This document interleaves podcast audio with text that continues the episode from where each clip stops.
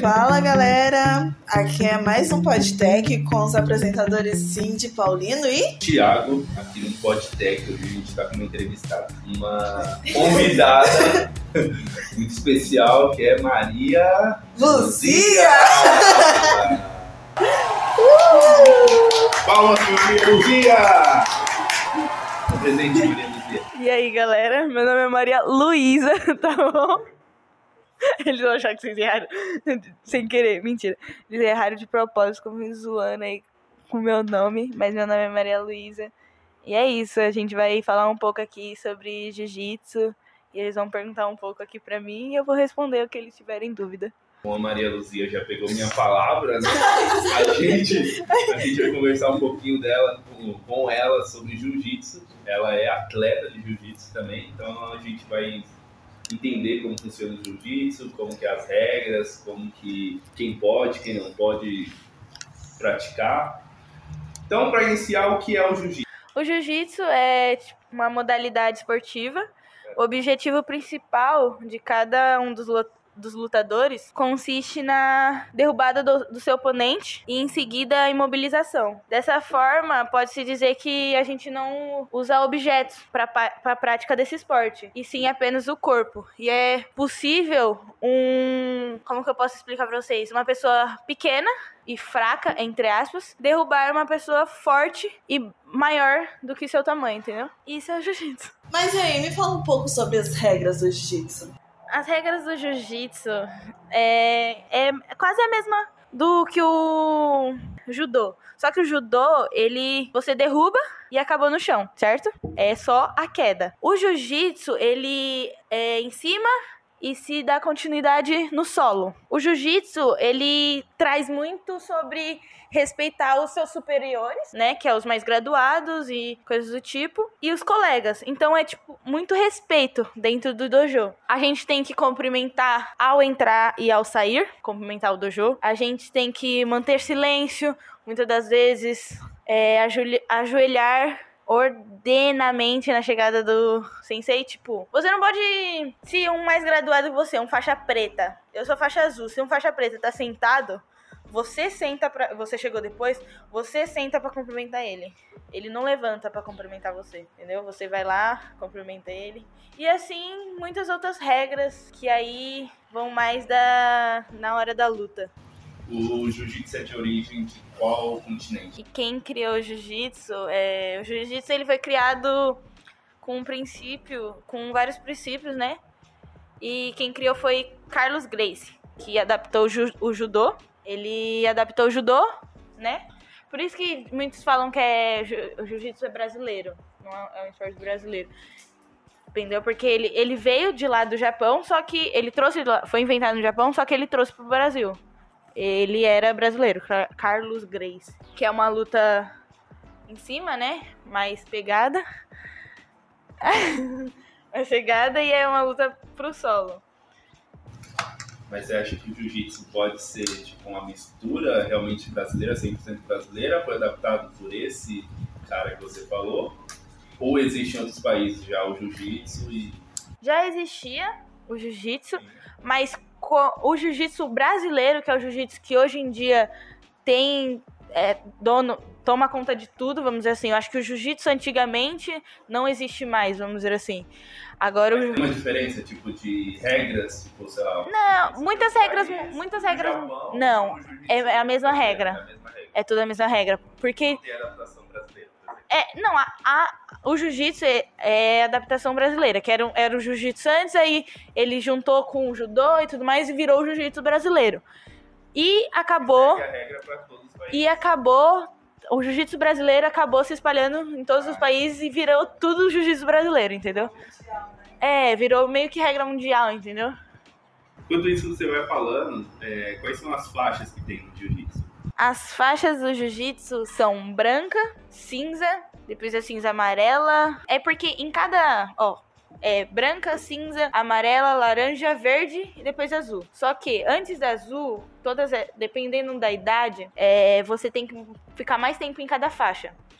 Então, da branca você passa para cinza, dependendo da sua idade, você passa cinza com branco, cinza normal e cinza com preto. Depois você passa pra laranja. Laranja com branco, laranja normal, laranja com preto. E assim vai.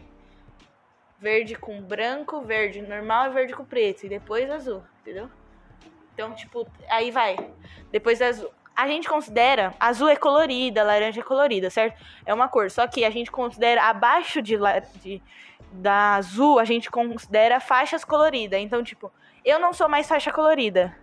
Minha, minha faixa pode ser azul, mas eu não sou faixa colorida. Eu sou graduada. Então, faixa azul, depois a, depois a roxa, depois a marrom, a preta, a coral. Se eu não me engano, é a vermelha com preto. Aí vai, vermelho com preto, tem vermelha com branco.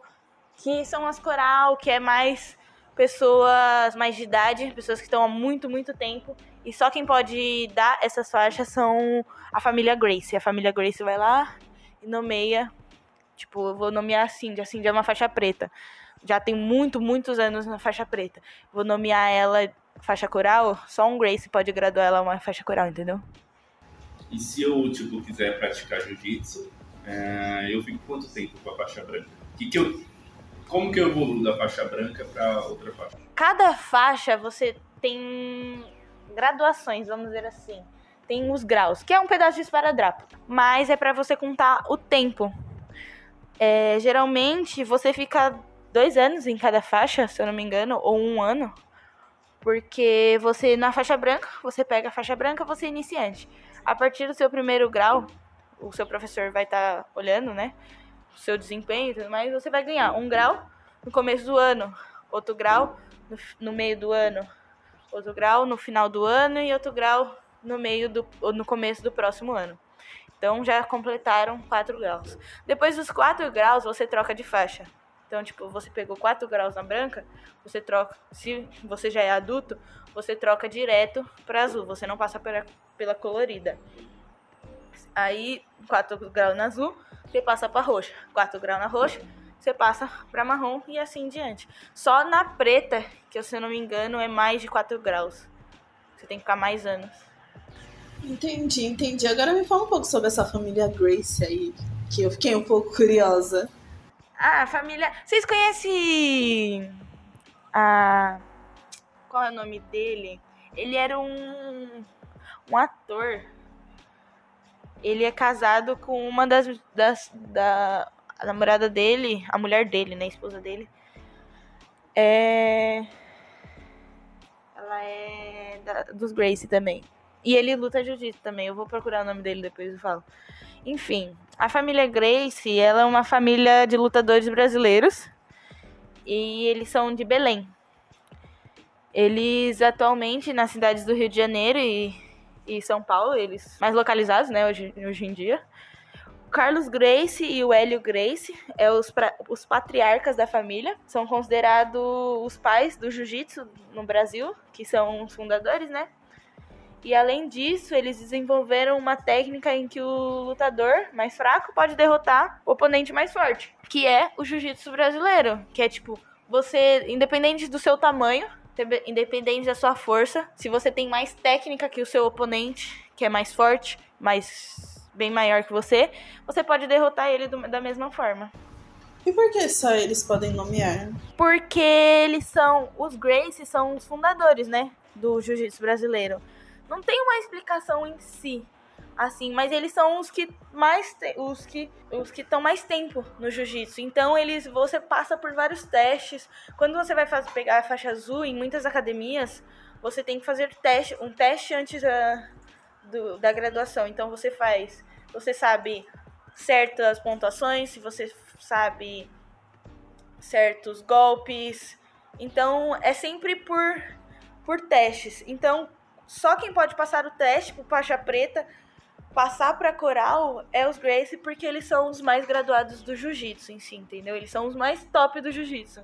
Então é, é... tipo é, então, são os pais do jiu-jitsu, como dizem, entendeu? Os pais do jiu-jitsu. Eles que deram início ao jiu-jitsu brasileiro. Então, geralmente eles que são os que o que que gradua, entendeu? É, você sabe que nas academias de bairro sempre tem um plano de tipo, você fazer musculação junto com luta, jiu-jitsu, boxe. Uh, tem alguma diferença de tipo academia só voltada para jiu-jitsu para academias de bairro que tem jiu-jitsu e musculação? Então, a minha academia, a gente fala academia, mas é tipo meu dojo, vamos explicar, vamos falar assim, né? Porque academia, quando a gente fala academia, você já pensa na academia de musculação, é, fit dance, essas coisas tudo junto. Mas a minha academia, que é o meu dojo, ele não tem incluso é, musculação, essas coisas. É só jiu-jitsu. É só luta. É só voltado para o jiu-jitsu, não é outras lutas. Entendeu? É porque como a gente é um espaço alugado, a gente paga aluguel pra estar lá. É... Então, tipo, o meu professor só dá de jiu-jitsu.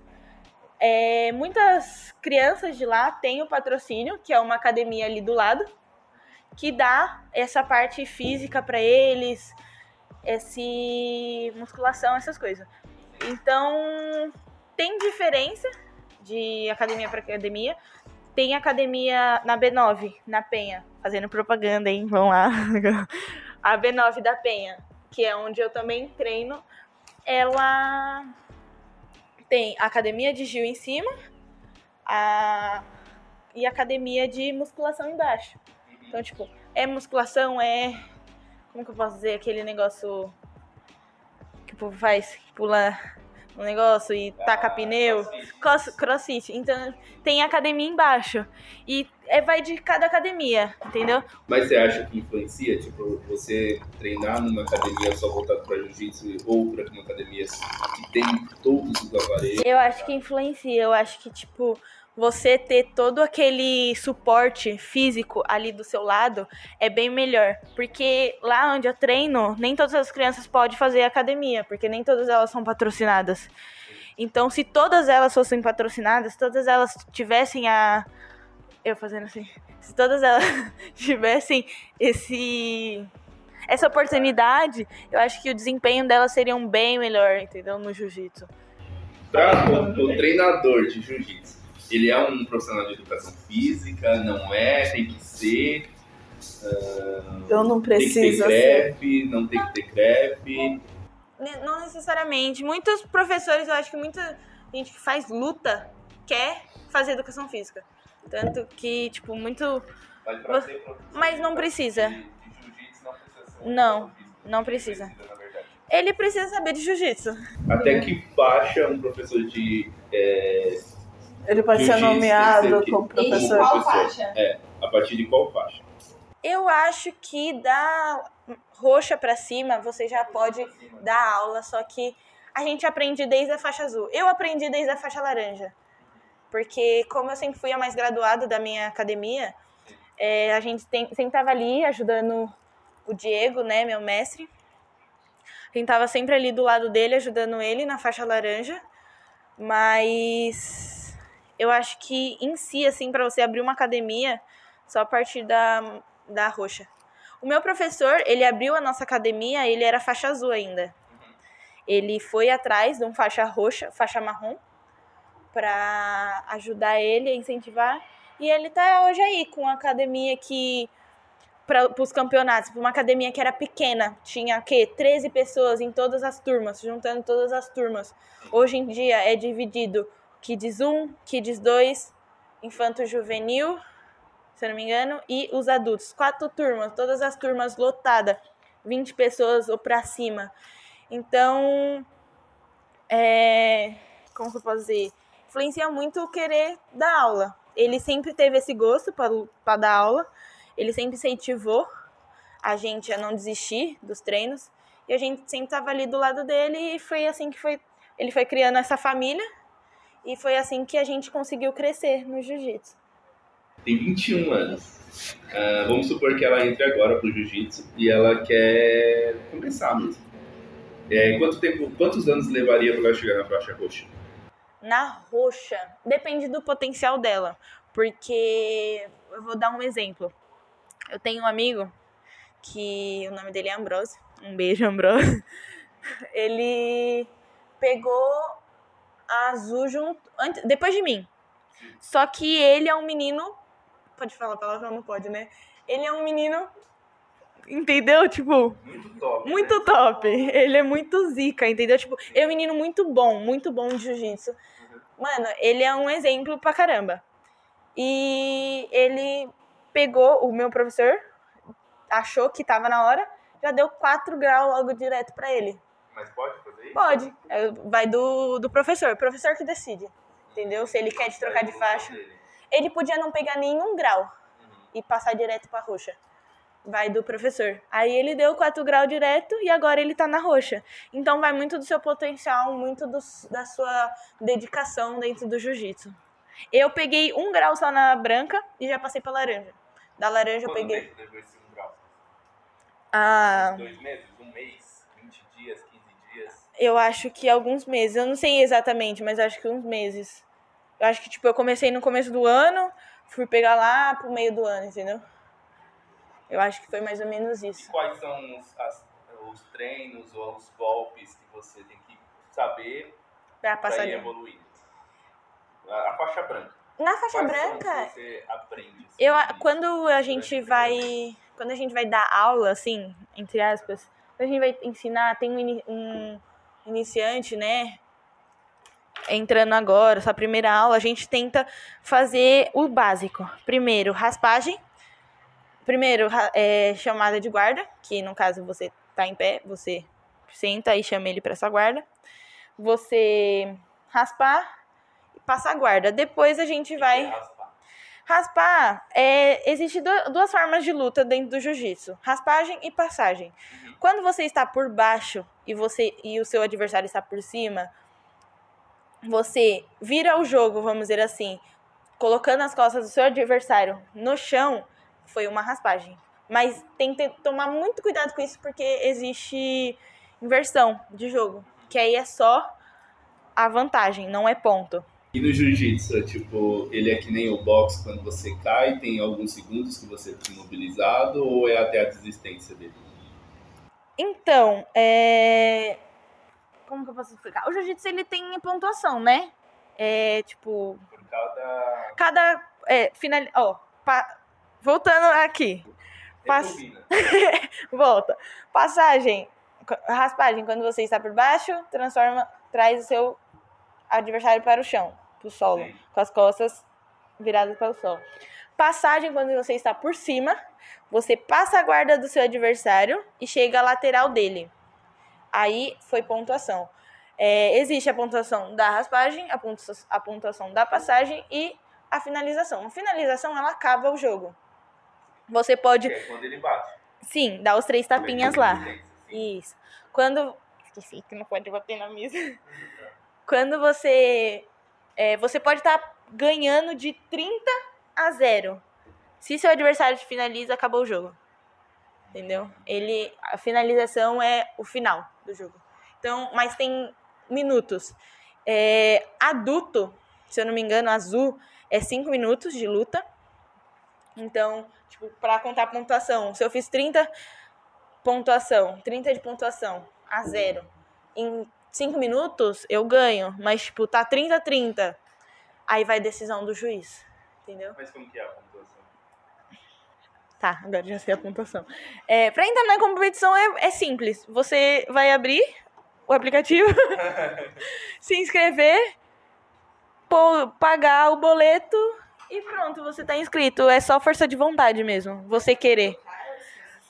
Depende, depende muito da federação. Se é Federação Paulista, se é CBJJ, se é CBJJE, depende muito.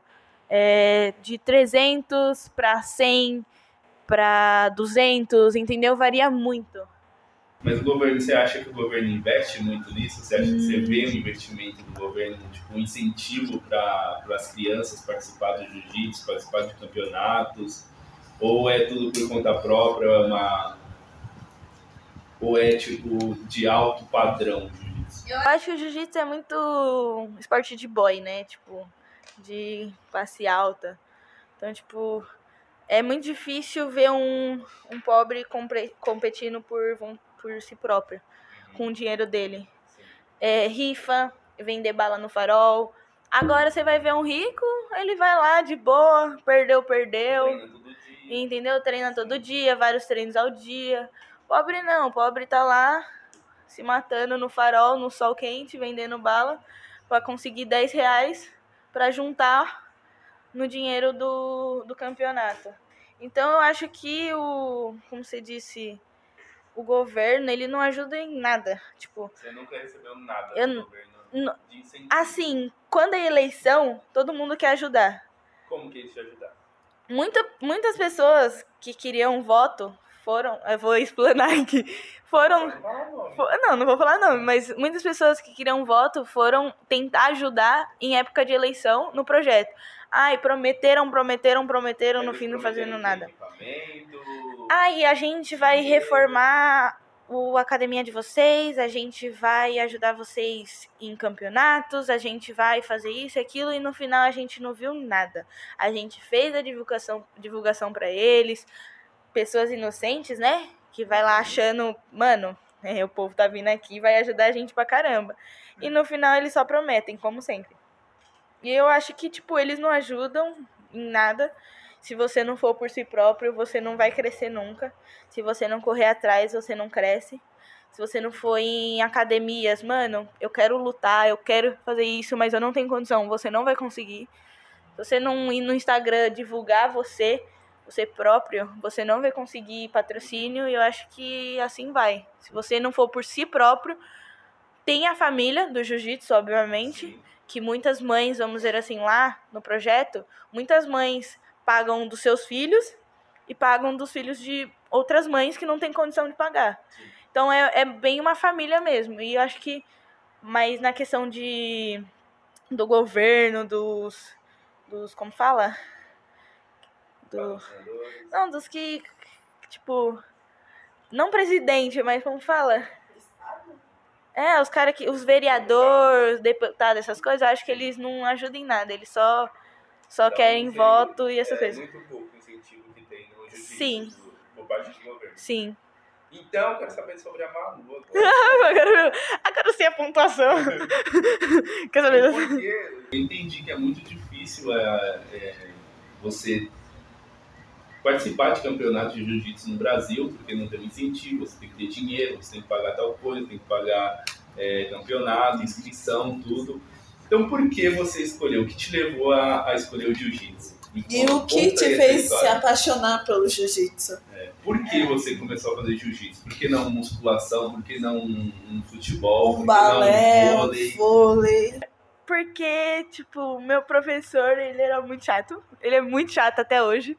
Muito chato. Mas, mas se, no- se realmente você não quisesse, Não, porque não eu- participaria.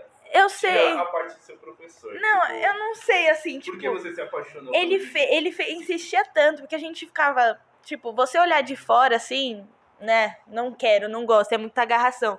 Mas você tá dentro do tatame lutando, é totalmente diferente. Mas você tinha esse preconceito no começo. Tinha. Nossa, vou estar me agarrando com um monte de homem. Nossa, mó feio, entendeu? Nossa, vou, vou fazer isso. Nossa, vou fazer E aquilo, essa tal é posição. pergunta pra você também, antes de você finalizar, sobre, tipo, é, se tem, é, é, é muito grande essa diferença de gêneros lutando jiu-jitsu, sabe? Não. Eu apanho muito de homem, vamos dizer assim, mas eu Tem também. muito homem no, no jiu-jitsu? Tem ou- muito homem. Eu vou dizer assim. É muito. Muito pouco, ó. O português. Não, é poucas mulheres, mas ao mesmo tempo é muita mulher. Como que eu posso explicar? Na sua academia, hoje em dia, é muito difícil ter mulher. Só que em campeonato, você vê. Você olha assim, mano, aquela mulher ali é. é entendeu? Sim. É zica. É top. Eu posso falar palavrão. Aquela mulher ali é top, entendeu? Porque, porque ela é campeã, ela bate de frente com os homens. Só que na sua academia, muitas vezes não vai ter disso. Você não vai lutar com. Por quê? Você não vai lutar com muitas mulheres. Uhum. Vai ter muito. A minha academia, graças a Deus, sempre teve muita mulher. Muita mulher dentro do tatame. A gente sempre luta, sempre teve muita mulher no tatame, a gente sempre lutou uma contra a outra. Mas eu vejo que em muita academia que a gente foi visitar, a gente era as únicas. Era tudo homem. Então, eu acho que pela parte das mulheres lutar muito com homem em muitas academias, você cria aquele, vamos dizer assim, aquela coisa de bruta. entendeu? Você acaba sendo mais forte. E aí você vê que elas crescem no jiu-jitsu, entendeu? Mas você acha que ainda tem, sei lá, eu conheço uma pessoa que teve relatos de preconceito, mas foi no, na parte de judô. É, o professor e alguns coleguinhas, ela era a única mulher dentro do, do dentro do, da sala, do tatame, não sei como e, e dava em cima dela, ficava, sei lá, tocando muito nela. Você acha que no jiu-jitsu ainda tem esse preconceito por parte de, tipo, sei lá, professor, homem, quando vem, vem uma menina nova? Então, eu acho que em todo lugar. Porque em qualquer lugar a mulher vai sofrer assédio. Sim. Só que, graças a Deus, dentro da minha academia não tinha isso. A gente sempre soube se respeitar, respeitar os limites um do outro. É, os meninos sempre foram muito respeitosos. Porque, tipo, querendo ou não, eles são, vamos dizer assim, obviamente, eles são mais fortes que a gente. Entendeu? A gente pode ter mais técnica, pode ter tudo, mas eles são mais fortes. Então, eles sempre souberam. É, como que eu posso dizer? Respeitar. É, tipo. Tomar, é, tomar co conta. Tipo. Respeitar. Respeitar o limite do outro. Eles sempre eles sempre souberam fazer isso, entendeu? É, então, por isso que a gente fala que é a criação do professor. Meu professor sempre é, é tirou isso, entendeu? Sagrado, né?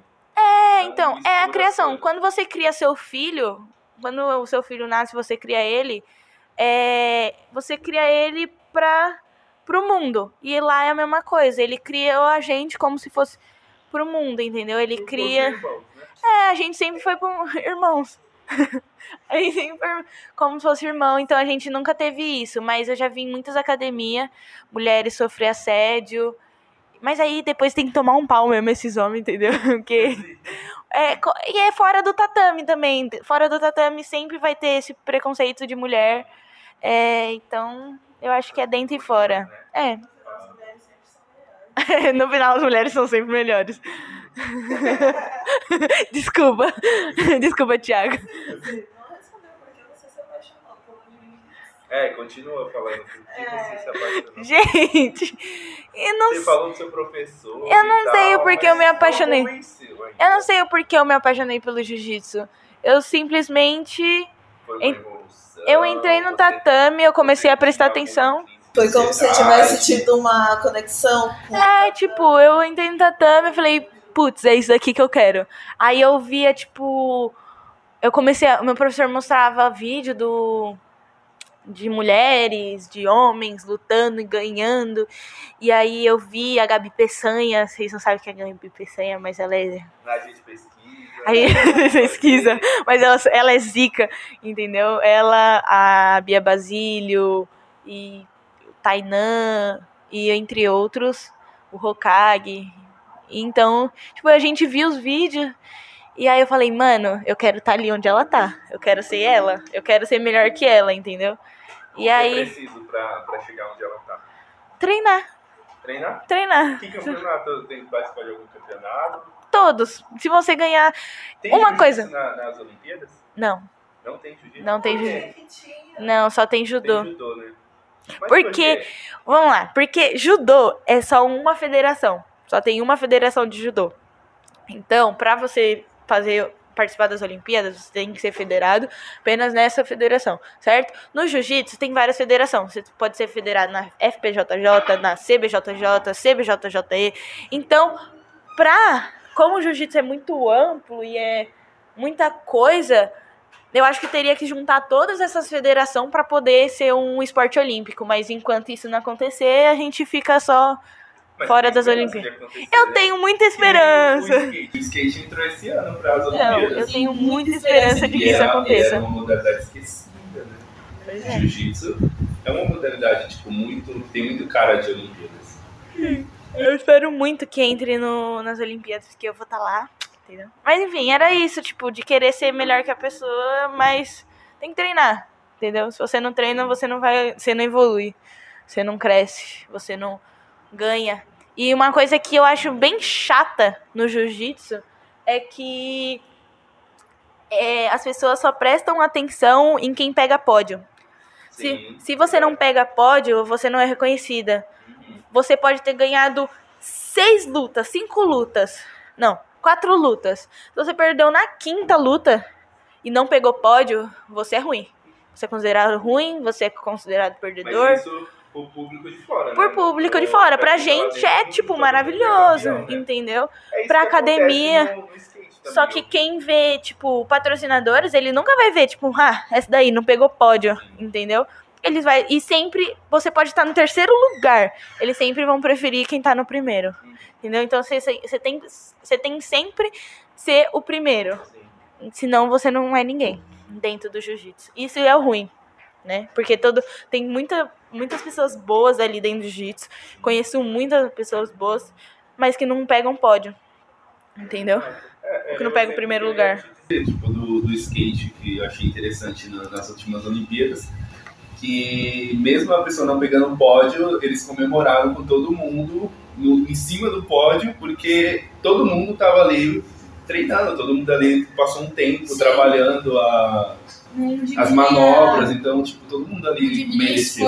Porque todo Sim, mundo chegou lá, né? Todo mundo é campeão. Sim, cara. ninguém não, Então, não diminui o esforço de ninguém, mas no jiu-jitsu, infelizmente, tem isso, de quererem diminuir quem não tem, não pegou pódio, entendeu? Tipo, não vê o esforço, mano, ela tava ali, ela deu a cara a tapa para pra tá lutando. Ela pode ter perdido na primeira, mas ela tava lá. Ela já é vencedora de estar lá, entendeu? Porque ela passou por tudo. Perca de peso, perder peso nesse campeonato é horrível, é a pior sensação do mundo, entendeu? sim. perca de peso, você treinar todo dia, você se machucar, você tá lesionado e mesmo assim competir. Então é, mui- é um- uma explosão de emoções, entendeu? Mas você já é campeão e tá ali. Mas muitas pessoas não vê isso. Ficar falando, ah, você não é campeã, você não ganhou a primeira luta. Pra mim, você já é, já é campeã, entendeu? Só pra estar ali. Por estar ali. Porque já é uma vitória. Você deu o seu máximo pra estar ali. Sim. E outra pergunta agora, mano. Ah, pro- Eu tenho medo. Vai. Sobre peso. Né, no boxe você tem que ter o mesmo peso do seu oponente. É, no jiu-jitsu também rola isso, tipo, você ter o mesmo peso do oponente, a altura também influencia, ah, tamanho, sabe? A altura não influencia. É muito chato você ter 1,58 e lutar com uma pessoa de 1,80 com o mesmo peso de vo- com o mesmo peso que o seu. Porém, acontece. No jiu-jitsu tem é, apenas peso e é, categoria, né? Tipo, é categorizado pelo peso e faixa. E idade, né? Porque tem azul juvenil e tem azul adulto, mas só isso que muda. É... Como que eu posso explicar? Tem vários pesos, tem tipo dos, eu não sei, a- a- só sei a minha categoria, que é dos 60 aos 64. Então, Então, tipo, você, Ela pode ter ficar esse- até 64. Ela pode ter de 60 a 64 quilos. Ela não pode ter a mais e ela não pode ter, ela pode ter a menos, Sim. mas ela não pode ter a mais, porque aí ela bateu o peso da categoria dela é WO. Mas se ela tiver a menos, se você tiver 57, quiser lutar na categoria de cima, aí é problema seu. Entendeu? Você vai lá. Mas tem esse negócio de categoria, tipo, ser categorizado por pesos. A altura não- A altura não influencia. Eu já lutei com muita menina bem maior que eu, mas Você que tinha o mesmo você peso. ser mais baixinho. Você você tem mais agilidade, é mais rápido pessoa mais alta? Não. Isso não influencia. Então, não eu acho que o tamanho influencia. Porque quem é mais alto geralmente tem as pernas muito grandes. Tem as pernas muito grandes, se embola mais, entendeu? Consegue. É muito guardeiro. Quem, geralmente quem tem perna grande é guardeiro. E influencia bastante, porque eu sou passadora, eu gosto de estar por cima, eu gosto de estar ali. Entendeu? Passando. Eu gosto, eu gosto de estar ali passando, entendeu? Mas depende, se quiser que eu faça guarda, eu faço guarda e. Você assim vai. lutando, você geralmente quando você ah, você costuma ganhar por pontos ou finalizações? Qual é a sua média assim, tipo, na- na- nas De- lutas? Depende. Depende. É, vai muito É, da. é, Vai muito do adversário. Tipo, eu. Mano, se eu quiser, tipo. por mim, eu finalizava todas as lutas em menos de 10 segundos de luta e tava suave, entendeu? Mas vai muito do adversário, você não sabe com quem você tá lutando. Você nunca, se você nunca lutou com a pessoa, é muito difícil. Entendeu? Saber com quem, qual é o jogo dela, se ela vai por baixo, se ela vai por cima. Se ela vai fazer é, guarda-laço, se ela vai fazer é, passagem leque. Entendeu? Você tem é, tá lendo sempre o seu adversário. Eu acho que é mais isso. E eu, eu conheço um, um movimento que é o triângulo. O triângulo é do jiu-jitsu ou não é? Triângulo é do jiu-jitsu. Temos triângulo da montada, triângulo da guarda, temos triângulo voador e temos. Triângulo voador. Temos triângulo voador. Sabe o que. Eu vou falar pra ele mostrar. Não dá pra você ver o vídeo. Dá pra ver. Mas aquele vídeo. Daquele é um armlock voador. Dá pra fazer o, o triângulo do mesmo jeito. Uhum. Pulando na guarda. Mas o triângulo geralmente você prende um braço e o pescoço da pessoa e cruza a perna. Isso, é triângulo, assim. É como se fosse com a mão, qual é o nome desse aqui mesmo? Que agora esqueci. Mata-leão. Um mata-leão com as pernas, entendeu? É meio que isso. E qual que é aquele que você, que o seu oponente está deitado e você Armlock. estica o braço dele? Armlock. Armlock? É, temos Armlock da guarda, Armlock da montada, temos Armlock de muitos jeitos. Nossa senhora, você do nada você tá lutando lá e surge um armlock. É, é, é, tipo, você tem que saber ler seu adversário, que senão você tá ferrado, você quebra um braço tem e aí. Tem o risco de, de, quebrar um braço tem. da pessoa apagar. Tem, muito risco. Nossa, já, já aconteceu pessoa, muito. Tipo, não quer desistir, continua lá e você. Já aconteceu muito isso. Vou dar um exemplo. É, graças a Deus, ETEC, né? que propaganda. A gente fez aula de primeiros socorros. E teve um menino que ele apagou, o Paulo. Um beijo, Paulo. ele apagou, ele começou a ter convulsão na dentro do tatame. E o povo falando: "Não, faz isso, faz isso, faz isso". E tava tipo deixando ele assim, ele tava engasgando com a própria baba, né, que saliva, né? com a própria saliva. E aí eu lembrei que a qual é o nome dela? Esqueci o nome. A Ivani. Quem é Ivani? a professora de primeiro socorro. Um beijo, um beijo, Ivani. um amor de pessoa. Ela ensina pra gente que não pode, né? Tem que colocar ele de lado e com a cabeça dele mais levantada do que o corpo. E assim eu segui os passos dela. E aí só tinha eu que sabia ali o que, que era pra fazer. Todo mundo desesperado. Mas e eu... você não acha um pouco perigoso, tipo, nas academias não ter tipo, um enfermeiro eu é, acho... lá de precaução? Porque pode acontecer a pessoa, sei lá, fazer o que ela pensa que acha, acabar matando o atleta, ou sei lá, piorando. Então, graças a Deus eu sabia mais ou menos, né? Não vou falar que eu era especia mas especialista. Lá... Entendeu? É, eu sabia mais ou menos o que fazer, mas provavelmente ele teria acontecido alguma coisa porque tudo que estavam fazendo estavam fazendo errado. Uhum. Entendeu? E quando ele foi pro hospital, depois, ele tomou a consciência, né? Tipo, ele acordou e ele, tipo, desmanhava, voltava com aqueles espasmos. Eu não sei, a professora Ivani falou sobre isso, de ter espasmo Apagão, né? e ele levantar e bater com tudo no chão. Ele mesmo, né? Isso. Né? E aí ele tava tendo isso e tipo podia ter acontecido merda é, pelo jeito das pessoas, mas do jeito que eu deixei ele, ele acabou, com as, parou a convulsão. Qual foi o seu Mano, eu olhei, tipo. Assim, calma, por incrível que pareça, eu sou uma pessoa muito desesperada e ansiosa. Eu olhei assim, eu falei, mano, ele vai. Desculpa a palavra, ele vai morrer? Vão deixar ele morrer? Aí eu dei mó gritão, não é assim! Aí, Mas o que, que eles estavam fazendo? Eles estavam deixando ele, tipo, reto. Aí ele tava engasgando com a saliva e estavam levantando a perna dele. Hum. E a professora falou que não pode levantar a perna. E aí eu lembrei de tudo isso. Eu falei, gente, não é assim. Aí o povo querendo dar ordem, eu cala a boca, todo mundo. Aí eu virei ele de lado. Opa! Aí eu virei ele de lado, levantei a cabeça dele. Aí começaram a abanar ele. Aí ele foi tomando a consciência. Depois... Aí ele foi pro hospital. E aí o médico falou que se eu não tivesse ajudado ele, ele não ia estar tá lá. Entendeu? Talvez teria uma sequela. É, né? eu, ou se ele tivesse lá, teria sequelas. E aí então, tipo, tem muito isso de apagar, de acontecer. E eu acho que, tipo, tinha que ter esse ensinamento. Eu falei pro meu professor, inclusive, eu falei, Diego, você tem que fazer um curso de primeiros socorros ou trazer um bombeiro aqui para ensinar a gente o que agir, como agir, porque todo mundo se desesperou. Todo mundo se des é desesperou. E é uma coisa que é muito normal acontecer, muito normal acontecer dentro do jiu-jitsu.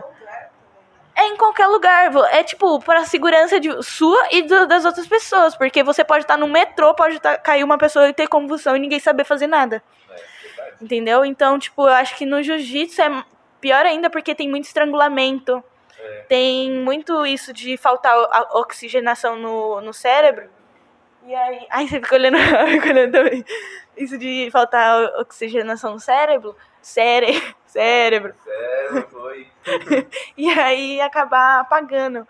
E, tipo, além de apagar, ter convulsão, porque geralmente a gente apaga por um minuto e volta. Mas como o menino que tava estrangulando ele, foi erro dos dois, obviamente. Não ele, não ele não bateu por orgulho e o menino não soltou porque não sentiu. Entendeu? entendi. Aí, quando a gente gritou, ele tá, ele, tipo, ele tá desmaiado, ele desmaiou, ele desmaiou, o menino soltou. Além, tipo, quando, se ele tivesse só desmaiado e o menino soltasse, eu acho que ele não teria convulsionado. Mas a- ele continuou sufocando depois de apagar, entendeu? E eu acho que por isso veio o, a convulsão. Entendi. Entrando nessa, nessa linha mesmo de, de- do, do moleque não ter soldado, pode acontecer de tipo, seu oponente ter raiva de você. Vamos supor que você tem raiva de uma pessoa e, e a pessoa vai ser seu competidor no meio do tatame. Pode acontecer de você ir de má fé para querer realmente estrangular e não parar a pessoa. Você acha que isso aconte- ah, já aconteceu nessa academia? Você já teve relatos disso da pessoa, tipo, sair do controle e ficar com muita raiva, sabe? Eu acho-. Eu acho que acontecer pode acontecer, mas a gente aprende a. A gente tem um orgulhozinho ali de. é, vou, machu... vou puxar um pouquinho mais forte. Aham. Vou fechar o triângulo, vou demorar um pouquinho pra bater, pra soltar quando ela bater. Pode ter esse negocinho, mas é perigoso, entendeu? Vocês Porque têm uma, uma aula mesmo de, dessa questão mais cultural do respeito, né? a gente tem, a gente aprende isso quando a gente entra. A gente aprende a respeitar o limite do outro. Se bateu, solta. Porque, mano, você pode acabar matando a pessoa que tá ali, dependendo do seu golpe. Você pode quebrar uma perna, você pode. Tem golpe que, tipo, a guilhotina. Você tá aqui com a pessoa entre a perna assim, fechado. E com o pescoço da pessoa assim. Se você faz assim e, que... e coisa a cervical da pessoa, a pessoa fica paraplégica. Então, tipo, Nossa. Você tem que saber. Por isso que é a partir de tal faixa, tipo, armlock voador, pulo na guarda, triângulo voador, é a partir da azul pra cima. Os pequenininhos não pode fazer. Então, tipo. Ah, eu tô falando muito tipo, né? Então, Cara, fala bonito. então é, acontece muito de você machucar a pessoa. Então você tem que ter muito esse. esse essa maturidade esse autocontrole, entendeu? A gente aprende muito sobre auto- autocontrole. Claro, já aconteceu da gente tá lutando. Ai, minha perna. A gente tá lutando. Joelho. a gente tá lutando assim e. Putz, não gosto dessa pessoa. Essa pessoa. Você vai, na, você vai na maldade assim, mas você tem aquela consciência do limite do outro, entendeu? Putz, eu não vou na maldade. Eu, eu não gosto dessa pessoa, mas eu não vou na maldade com ela porque domingo ela tem competição. Sim. Entendeu? Porque, mano, imagine, você tá lá lutando, você quebra o braço da pessoa antes do campeonato. É Entendeu? verdade. É, maldade. Então, porque a pessoa se preparou todo aquele momento para aquilo. Uhum. Então, entendeu? Então eu acho que a gente tem esse orgulho, mas a gente tem um certo autocontrole. É que nem você tirar, vou dar um exemplo de tirar a carta de motorista. Eles falam que para você dirigir você tem que estar apto psicologicamente. Então se você estiver feliz demais, se você estiver triste demais, se você estiver com raiva, você não está apto para dirigir. Por mais que você seja calmo, sei lá, você terminou um relacionamento, você não está apto para dirigir. É assim no jiu-jitsu também, você tem que estar com o psicológico preparado para fazer alguma luta? Eu acho que quando você entra no jiu-jitsu, quando você entra no tatame, você esquece todos os seus problemas. Entendeu? Tipo, você tá triste pra caramba. Você entra no jiu-jitsu, você vê aquela brincadeira, aquela resenha que é.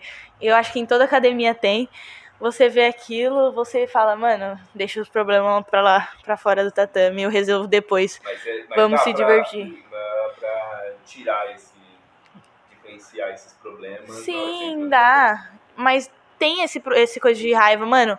Vou extravasar minha raiva. Mas acontece do negócio do autocontrole. Tô com raiva, vou descontar um pouco aqui, um pouco aqui, um pouco nessa pessoa, um pouco naquela. Entendeu? E acaba se extravasando. Mas eu acho que quando você vai lutando, você vai. Na primeira luta, você já esquece. Ai, você já esqueceu do seu problema, você já tá brincando, entendeu? Acho que dentro do tatame você não consegue ficar muito tempo bravo ou muito tempo triste, não. Demonstrando esses sentimentos. assim. É, acho que não, não dura muito tempo, porque você acaba esvaziando, extravasando, entendeu? Já, te- já ouviu falar sobre casos de mortes no jiu-jitsu? Então, já. Eu, eu acho que eu só vi um até agora, mas eu acho que já teve mais. Que um menino, ele foi fazer uma posição, acho que foi armlock voador, ele acabou caindo, errado. E aí, a cervical dele acabou coisando, né? Ele acabou é, torcendo aqui o pescoço, ele caiu de pescoço assim, e ele acabou falecendo. Teve um, eu não, eu não lembro o nome dela agora, mas aí eu pesquiso pra vocês. É, ele, a menina ela ficou paraplégica e ela voltou a andar agora, porque no Caraca. lutando e ela graças a Deus agora voltou a lutar, voltou a treinar, Mesmo assim, voltou a lutar. conseguiu. A gente é, falavam que ela não ia voltar a andar, que ela não ia mais poder lutar jiu-jitsu e ela é um milagre porque ela voltou. Entendeu? Temos muitos casos. Tem um caso do, do menino que ele foi atropelado, ele quebrou a perna, a bacia, se eu não me engano. Ele é Rodrigo Augusto o nome dele. Ele fez um monte de coisa e ele acabou, ele não ia mais andar, tipo, não ia mais andar, ele ia demorar muito tempo a andar e em poucos meses ele voltou a treinar.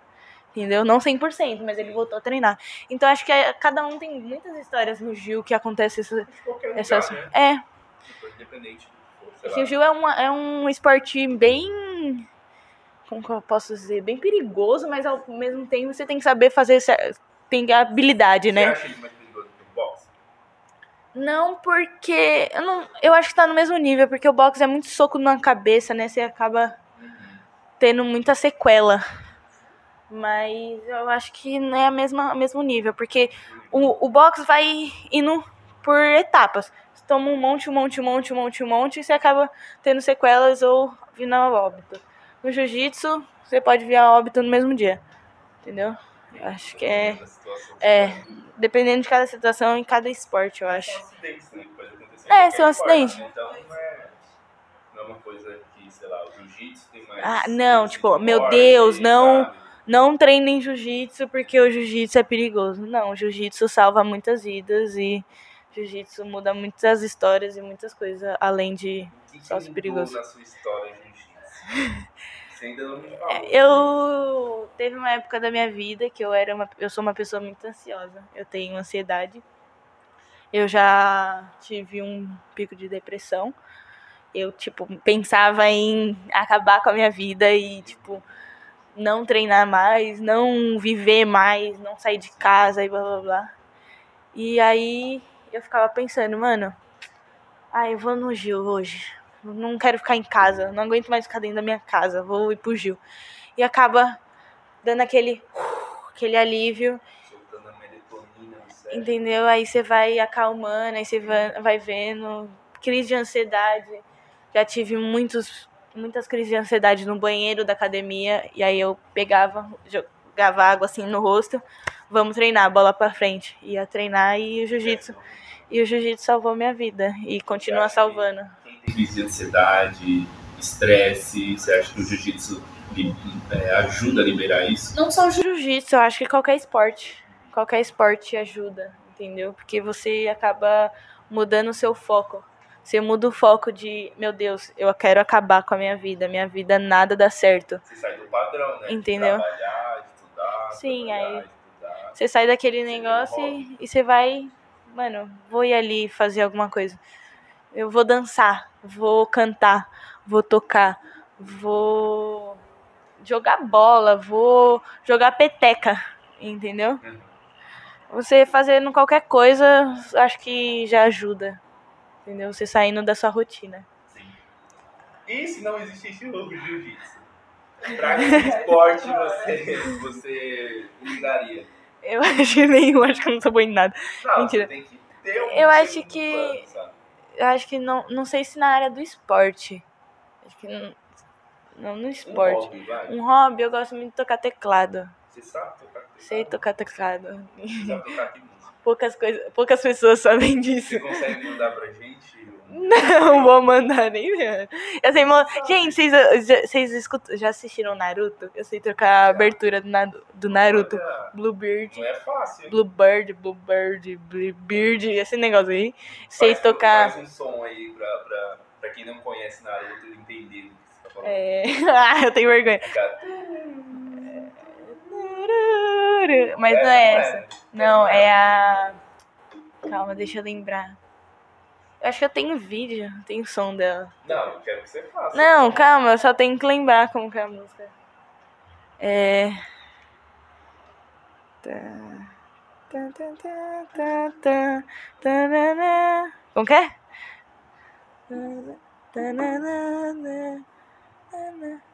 Ah, esqueci agora, gente. Calma aí. Fora é, a música do Naruto, a abertura do Naruto. Ah, eu sei to- tocar, tocar aquela do, do Snoop Dogg. É, é. São as- Não, aquela lá. Tananana. Que é? Esqueci. Qual? A, a mais famosa? É, como que é o comecinho dela? Acho que é isso. Ah, enfim, eu vou mandar pra vocês, vocês colocam. Você tocando, né? Eu tocando. Você já pensou A tia. só ficar no jiu-jitsu? Eu, quando era mais nova, eu fiz Rapkido. Mas eu não me dei muito. Eu não me dei muito bem porque era só meninos, só tinha eu de menina, e aí o professor ficava humilhando. Você se sente excluída quando você vai no lugar É a única menina? Tipo, só lutando meninos? Eu não ligo, eu me sinto melhor que todos eles. Mas eu tento ser melhor que todos eles pra tirar esse negócio de, ah, ela é fraca, entendeu? Mas ainda tem? Nas Tem. Em, muito, muitos lugares tem isso. Aí eu, eu tento tirar isso. Eu falo, mano, eu sou melhor que ele, entendeu? Eu tento ser melhor. Mesmo, mesmo que eu não consiga, eu tento. Mas aí eu peguei, tinha muito menino, aí o professor ficava humilhando eles, aí os meninos acabavam brigando comigo. E, porque, ó, é, tem o calejamento. No jiu-jitsu tem o calejamento. E aí eu aguentava suave o calejamento, o professor passando O aqui. que é o calejamento? Mano, você tá deitado aqui, ó, e o professor passando cabo de vassoura com toda a força na sua perna. Pra você não sentir dor na canela, no braço, fazer os movimentos batendo aqui assim, ó. Tipo, tá, tá, tá. Tá Pra você- com pulso, tá? É, isso. Você fazer esses negócios pra você calejar. E aí eu eu fazia suave, eu aguentava a dor. Cara, eu aguento uma cólica, entendeu? A mulher a, mu- a mulher aguenta cólica, aguenta parto, aguenta tudo. Você acha que eu não vou aguentar um calejamento nas pernas? E os meninos todos chorando e eu aqui assim, ó, posturada, não vou chorar. E aí o professor ficava xingando os alunos. E aí eles acabavam, tipo, me excluindo das coisas, me menosprezando. Fazendo meio que bullying, não bullying, mas tipo, Com brincadeiras, né? é tipo, humilhando. humilhando. Tipo, ah, essa menina aí não dá pra nada, entendeu? Ia lutar comigo, lutava com. Um beijo, Valéria! Ia lutar comigo. Ia lutar comigo, lutava na maldade. E aí eu peguei e falei, ah, mano, isso daqui não é pra mim, não. Eu não quero humilhar eles mais do que eles já são humilhados. E aí eu saí. Mano, o professor, a gente tava correndo, ele vinha com o cabo de vassoura e batia na nossa perna, se você não pulasse, dava cabo vassourada nas Sua costas. mãe achava disso. Ela, ela, Mano, ela já viu alguma vez você treinando? O Rapkido, um o Rapkido, ela nunca, nunca foi no- nos treinos, porque eu não fiquei muito tempo no Rapkido. Acho que fiquei um mês, quase dois meses no Rapkido. E aí eu acho que não, não deu oportunidade dela ir. Mas no jiu-jitsu ela foi. E aí meu professor fala, né, que o jiu-jitsu é onde o filho chora, a mãe vê e não pode fazer nada. Minha mãe ficava lá, tipo, minha filha tá ali apanhando. E ela não podia fazer nada. Entendeu? Porque é o jiu-jitsu, é treino. Muitas mães querem entrar dentro do tatame. Mano, meu filho tá apanhando. Mas não pode, é o jiu-jitsu. Ele tem que aprender perdendo. Entendeu? Ele tem que aprender a perder, a ganhar. E é assim, minha mãe. Mas meu pai, nossa, meu pai me cobrava muito. Me cobrava, ele ia lá, aí eu ficava nervosa. Aí eu acabava perdendo, ou tipo, fazia alguma posição errada, tomava bronca. Nossa, todo dia que ele ia lá eu tomava bronca do meu professor, que era incrível. E aí ele acabava, chegava em casa, ele não brigava comigo, mas cobrava, tipo, Malu, você tem que fazer certo, você tem que se empenhar, tem que fazer isso, tem que fazer aquilo, e acabava. Então você Mas eu acabo- a próxima pergunta, que era tipo, se seus pais apoiavam você lutar. Meu pai me apoia muito. Minha mãe me apoia, mas meu pai é o que mais me apoia. Uhum. Entendeu? Ele fala, Malu, se você quer treinar, treina. Se quer competir, compete. A gente vende o carro. Nossa, legal. Não, Não, mas é legal. Não, tipo, é modo de falar. Ele nunca falou isso. Ah, nunca falou isso. Mas é modo de falar, tipo, a gente, mano, eu vou com você vender trufa no, no farol, entendeu? Se precisar. Mas a gente faz rifa, vende tal coisa, mas a gente vai faz, pagar campeonato pra você. ah, legal. Entendeu? Ele sempre me apoiou bastante. Minha mãe também me apoia. Ela me apoia bastante nesse caso de te falar, Malu, quer treinar, treina. Nunca, ela nunca me proibiu, entendeu? De, ah, por ser menina, eu já vi muita mãe de criança lá. Ah, minha mãe não, não vem mais treinar porque minha mãe não deixa. Ela fala que esse esporte não é pra mulher. Minha mãe nunca falou isso, ela sempre falou, você tá no. Você tem que estar onde você gosta de estar. Tanto no balé, tanto no. Já fiz balé, gente, pra quem não sabe. O balé, qual que é o contraste do balé com, o Daria pra você fazer os dois? juntos? Não, sofri, eu era gordinha quando era mais nova. Entendeu? Não, daria pra fazer os dois. Seria ótimo se eu fizesse o balé agora. Eu queria muito entrar no balé agora. Pela flexibilidade, a agilidade que tem que fazer os movimentos, a. Como que fala? É postura, A postura, a disciplina e, tipo, você ser perfeccionista em cada Movimento. movimento, entendeu? E seria muito bom fazer, eu queria muito fazer, mas sei lá, eu tenho medo de começar agora, por eu ser velho já, entendeu? Não, nunca é tarde pra você. Não, nunca é tarde, mas sei lá, não sei. Eu ainda vou entrar. Se você tivesse interesse de entrar pro profissional, aí sim deveria ser desde criança, mas como não, é tipo, se você entrar agora, como você vai entrar pros mais velhos, o os professores, eles te acolhem, os alunos te acolhem. Por conta de você estar mais velho, você vai estar no juvenil, quase adulto. Então eles te acolhem. Porque tá todo mundo ali para aprender.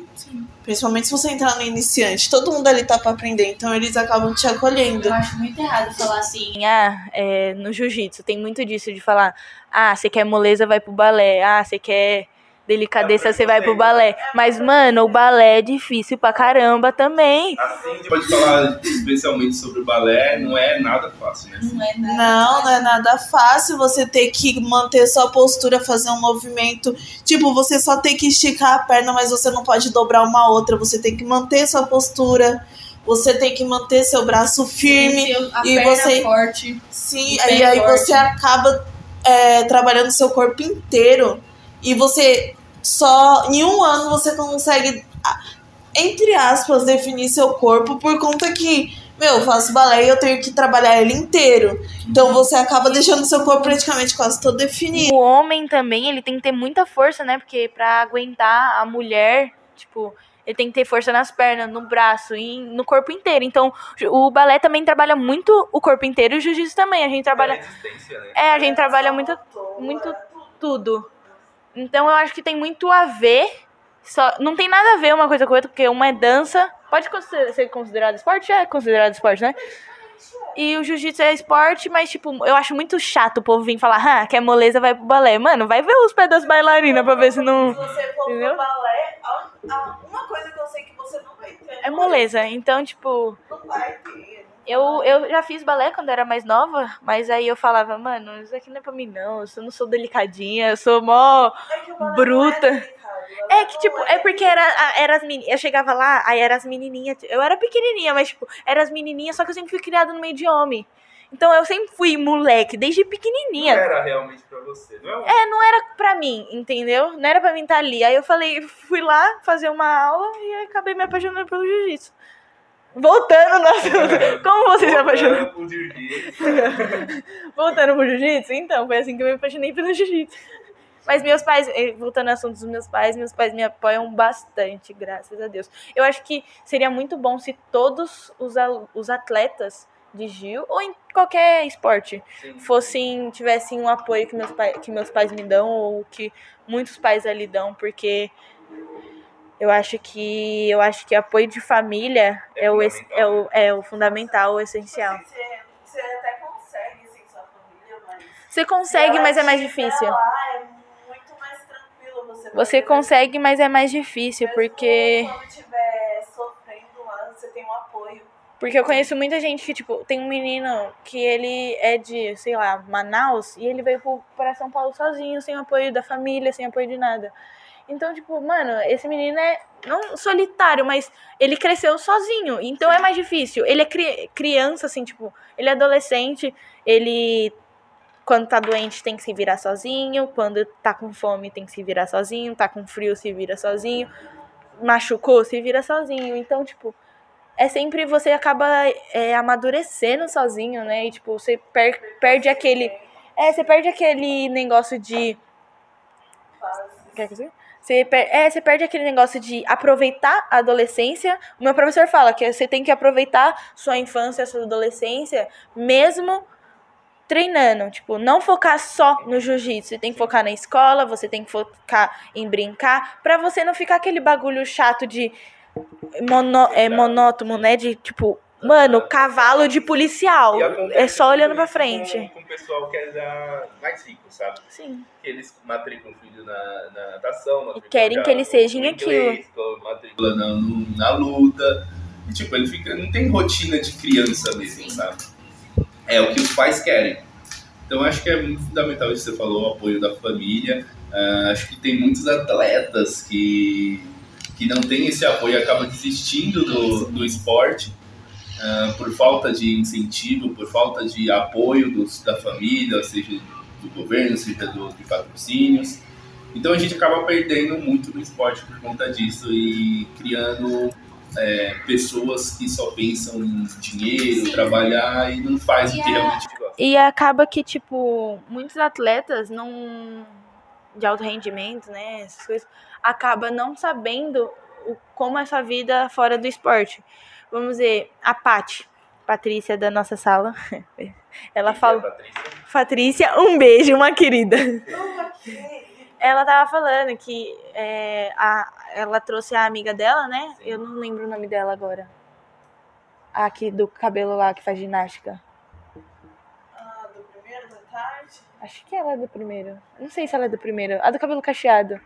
Eu sei quem é, não lembro Enfim, ela fez um negócio lá, uma palestra, e ela explicou, tipo, ela do Centro Olímpico, né? Que ela fazia do Centro Olímpico e ela é ginasta. Sim. E quando você. Não dura pra sempre. Tem esporte que não dura pra sempre. É até uma certa idade. E quando você é muito focado naquilo, você perde totalmente o foco das outras coisas, de estudo, de aproveitar, de festa. Você, quando acaba aquele negócio de esporte, você esquece. Você É. esquece. Você não sabe mais viver. Você acabou. é, Você tem uma linha, né? Você segue sempre aquela linha. Aí do nada acabou a ponta da linha, você não sabe mais o que fazer. Você tem vários caminhos pra seguir, mas você não sabe qual seguir porque você você virou tipo um boneco pra você foi moldado pra aquilo, entendeu? Então você não sabe fazer outras coisas além daquilo. Por isso que é importante você fazer o que você gosta, Sim. sabe? Porque, sei lá, a pessoa, eu vejo muitas E além do que você gosta, você fazer outras coisas, tipo, fora da, do, Da bolha. Sim. entendeu? Não só aquilo. Você não fazer só uma coisa, você fazer em várias coisas. E além de tudo, estudar, porque se você não estuda, você não tem um, plano, um segundo plano, entendeu? Sempre tem que ter um segundo plano, Entendeu? né? Você acabou, você se lesionou. Mano, você se lesionou, você não volta nunca. Não volta, mas tipo, e quem não volta É nunca mais? difícil, né? Entendeu? Você vai fazer o quê? Você vai ficar parado pra sempre? Entendeu? Você tem que ter um estudo. Ah, educação física. né? Entendeu? Então, tipo, acho que tem, tem, tem, sempre tem que ter o estudo e um plano B pra toda situação. Você tá falando de plano B agora. É, se você, você se imagina sendo atleta profissional, ganhando dinheiro com isso, com jiu-jitsu ou não? Eu já me imaginei bastante antigamente. Hoje em dia, eu me, eu me vejo, mas não me vejo. Vamos dizer assim. Assim? É, nunca é tarde pra você ser campeão, nunca é tarde pra você começar. a ser campeão. Nunca é tarde pra. Mas você só ganha se você for campeão? Dá pra você sobreviver só com jiu-jitsu? Dá. Mu- Muita gente sobre, sobrevive. Sobrevive. Muita gente sobrevive de jiu-jitsu. É muito. Não é fácil. Não vou dizer que é fácil, mas é. É fácil, vamos dizer assim. Pode dizer. Sim. Não é fácil, mas é fácil. Você sobreviver do jiu-jitsu. É você querer, né? É, basta você querer, basta você se esforçar, basta você ter oportunidades, procurar por oportunidades. Mas você Mas- se vê? Eu me vi antigamente porque quando eu era faixa colorida que eu ficava aquele entus- entusiasmo, meu Deus, eu quero ser campeã, entendeu? Só que hoje em dia é mais difícil, né? Porque tem muitas pessoas melhores que eu. Eu posso ser melhor, melhor que elas. Eu basta, basta me esforçar. Mas é, é difícil, tipo, é difícil. é impossível. Não é impossível, mas é difícil. Mas você se vê daqui tipo uns 10 anos, me subindo em um esforçar pódio bastante, eu acho que sim. e você pretende se Eu esforçar. pretendo. Então você se vê no jiu-jitsu. É que, tipo, é que antes de eu subir no pódio, eu quero.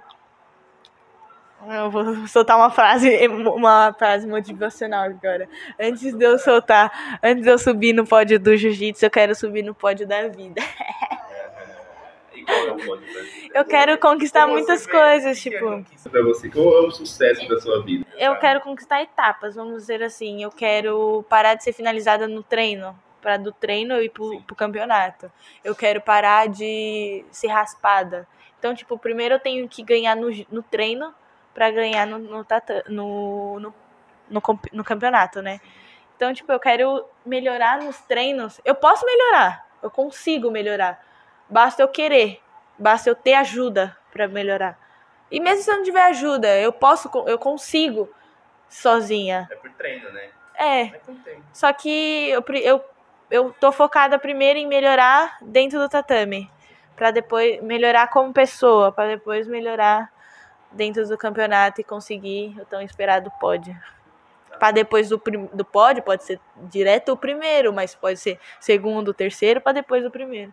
Então são fases. Fases que a gente tenta conquistar todo dia. Falando de fases agora, você falou muito bem sobre o jiu-jitsu na sua vida. Ah, falando de fases fora do tatame agora. fora do tatame, qual que é a sua meta de vida, sabe? Como você se vê? ah, se vê assim, meu, agora eu conquistei tudo, eu me sinto feliz, eu me sinto bem com a vida que eu tenho. O que, que é isso pra que- você?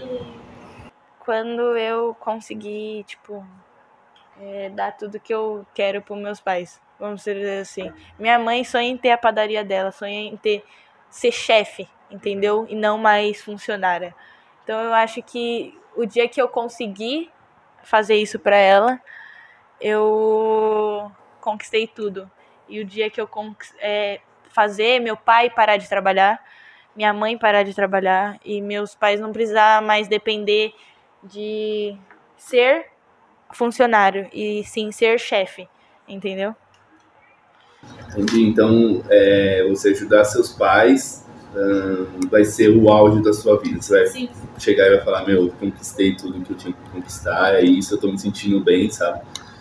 É, E, e, meu, falando do, depois que você conquistar tudo isso para seus pais, como seria a vida da Malu depois disso, sabe? Como, onde você moraria, é, com o que, que você viveria, onde Pessoa, trabalharia. Eu tava falando com meu pai bem na hora. Desculpa. repetir de novo, Vai, vai, rápido. Continua, Toguro. Thiago, Toguro. Vai, Thiago. Ah, você conquistou tudo pros seus pais, né? Você conquistou a padaria da sua mãe. ah, e pra você? Qual que é o auge pra você? Onde você moraria? Se você teria carro, se você não teria, se você teria filhos, se você não teria filhos. Essa Tipo, qual que é o auge da sua vida, sabe? Se você é muito capitalista, que quer ter um carrão do ano, se você quer ter um triplex, sabe? Eu aluguei um triplex na sua mente, é brincadeira. Não, eu acho que. Mano, eu acho que pra conquistar tudo que eu quero, eu daria isso pros meus pais, pra eles viver bem. Sim, E, e, e no, pra mim, eu acho que, mano, eu ia ter dinheiro pra viajar o mundo inteiro. Então, tipo, Então você é Eu- pessoa que gosta de viajar. eu ia poder conhecer todos os lugares que eu quero, Paris, é, Abu Dhabi, é Paris? Canadá. Canadá, eu quero muito conhecer Canadá. Canadá vem primeiro que Paris. Então. Vem, obviamente. Porque eu vi em desenhos.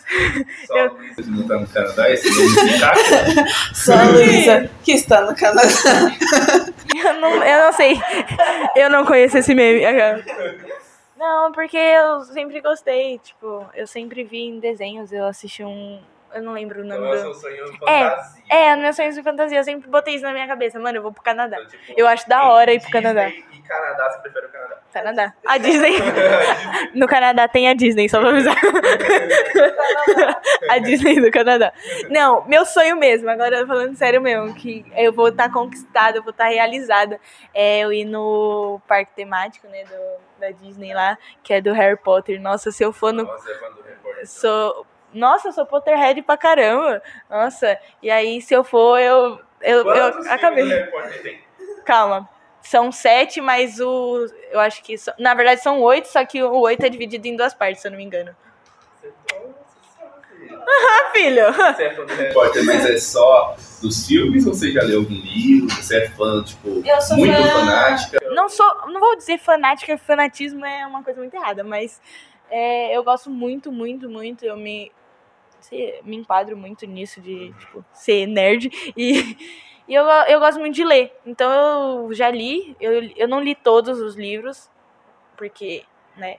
mas- Porque é muito caro, gente. Nossa senhora, livro do Harry Potter. E eu gosto de ler livro mesmo. Capa dura e, e assim, entendeu? Mas. É, eu gosto de li- ler muito livro, então, tipo. Eu não gosto de ficar vendo na internet. Então eu acho Ah, que. você, é muito de livro físico. Eu É. também só gosto de livro Nossa, eu tenho uma- Na internet não dá. Tem, eu, É triste.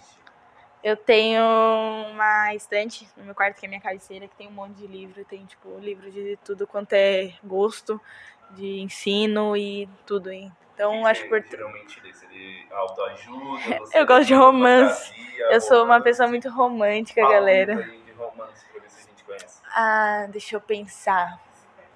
o garoto. eu, eu, 50 tons de cinza eu já li. olha aqui, é um, é um podcast de família. cara. Não, eu acho que. Deixa eu ver. É que eu não vou lembrar de nome assim rápido. Eu gosto de. A menina que roubava livros. A menina que roubava livros é muito bom. Eu já. Eu já li. Vocês já leram a bruxa. é, nesse livro, A Bruxa Não Vai Pra Fogueira? É muito bom, gente. É um livro feminista. E é muito. Por que feminista? O que, ele fala? Ele fala de tipo. Ele aborda situações de outra forma, vamos dizer. Ah, o estupro. Vamos falar.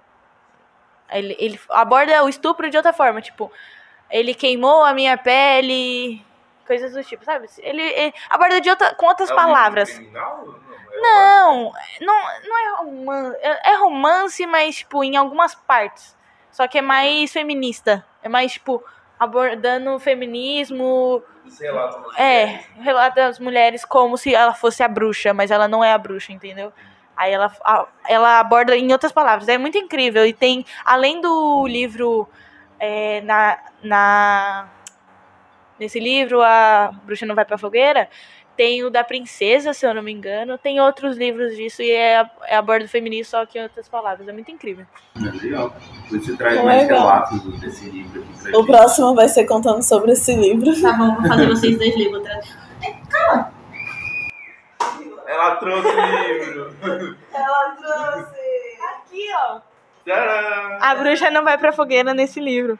Ó, vou pegar uma. Tem uma aqui que fala. É muito boa, calma aí.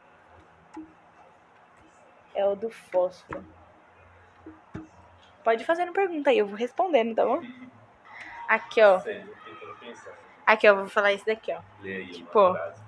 É, é uma parte, ó. Eles são, ele é dividido assim, tá vendo? Em partes pequenininhas. Isso, aí tá aqui, ó. Os homens, eles estão me arrastando para a floresta de sombra, aonde nem mesmo os lobos ousam ir. Eles usam meu corpo como os homens usam os corpos das mulheres. E quando eles finalmente terminam comigo, Cortam minha língua, meus peitos, minhas mãos, meus pés, e não deixam para trás nenhuma linha para que eu costure a mim mesma de novo. É com isso que as mulheres sonham. Aí tá tipo aqui, ó. Como evitar uma violência sexual. Aí tá tipo escrito os números e riscado. Né? É, aí tá tipo na outra página. Como evitar cometer uma violência sexual contra alguém. Aí tá aqui, não estupre, não estupre, não estupre. Aí tá tipo, mas e se o demônio é apenas uma mulher que foi banida para o inferno para alimentar as chamas como castigo por ter enfrentado os homens? E assim vai, e é muito incrível. E, é, e assim vai.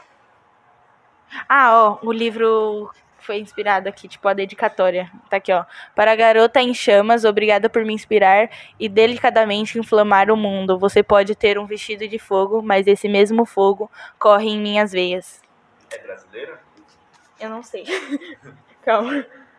Eu não sei. É, Parece que não, né? Não, porque ela é de Nova Jersey. Mas enfim, é muito bom, leiam. Eu vou ler. Um, um outro um livro que eu li recentemente é o Pequeno Príncipe. Muito bom, Eu nossa, é incrível. Príncipe. Desde quando eu tava no ensino fundamental. Nossa, Pequeno A parte lá da rosa, que ele fala que a Nossa. da rosa pode ser dele, a rosa é só dele, alguma coisa assim, é muito legal. Tu não és mais uma rosa. Vai, recite, recite, eu preciso desse tu és momento. a minha única rosa. E eu o seu? tantas rosas, mas não é. Mas não eu é a quero, eu quero você, ô Rosa. O livro que eu tava lendo era O Orfanato de Crianças Peculiares da Senhorita Peregrine. É muito bom. Gente, esse, esse, livro, esse livro é muito bom, muito bom. Ele, nossa, incrível. Mas só que aí roubaram meu livro na escola. e aí. E aí eu não consegui terminar, mas eu já tava no meio do Caixa livro. baixa. Nossa, Sabe eu é fiquei. caixa baixa, gente? Caixa baixa, minha mãe fala. É, caixa baixa, tipo, as criancinhas que. Criancinha não, né? De adolescente, essas coisas. Opa, é eu tava no ensino as médio, os adolescentes do ensino Caixa médio. baixa. Isso é caixa baixa. Gente, que raiva. Não, e eu fui lá no Achados Perdidos achando que eu esqueci ele no debaixo da carteira. Eles guardaram. Não tava. Cara, Simplesmente roubaram meu livro. gente. A menina que roubava livros. Que roubava livro, Literalmente. literalmente que roubava livro. Roubaria. Não, vai. Que querem saber de minha vida? Ai, gente, eu Ah, você adoro. falou da sua. Como você se vê daqui a uns 10 anos, sabe? Qual que é a sua vida mesmo? Ah, eu vou estar mais rica, viajando. Eu falei, o Bocó. Ah, mas você falou sobre viagem. Eu falei, eu vou estar viajando. Mas você ia morar onde?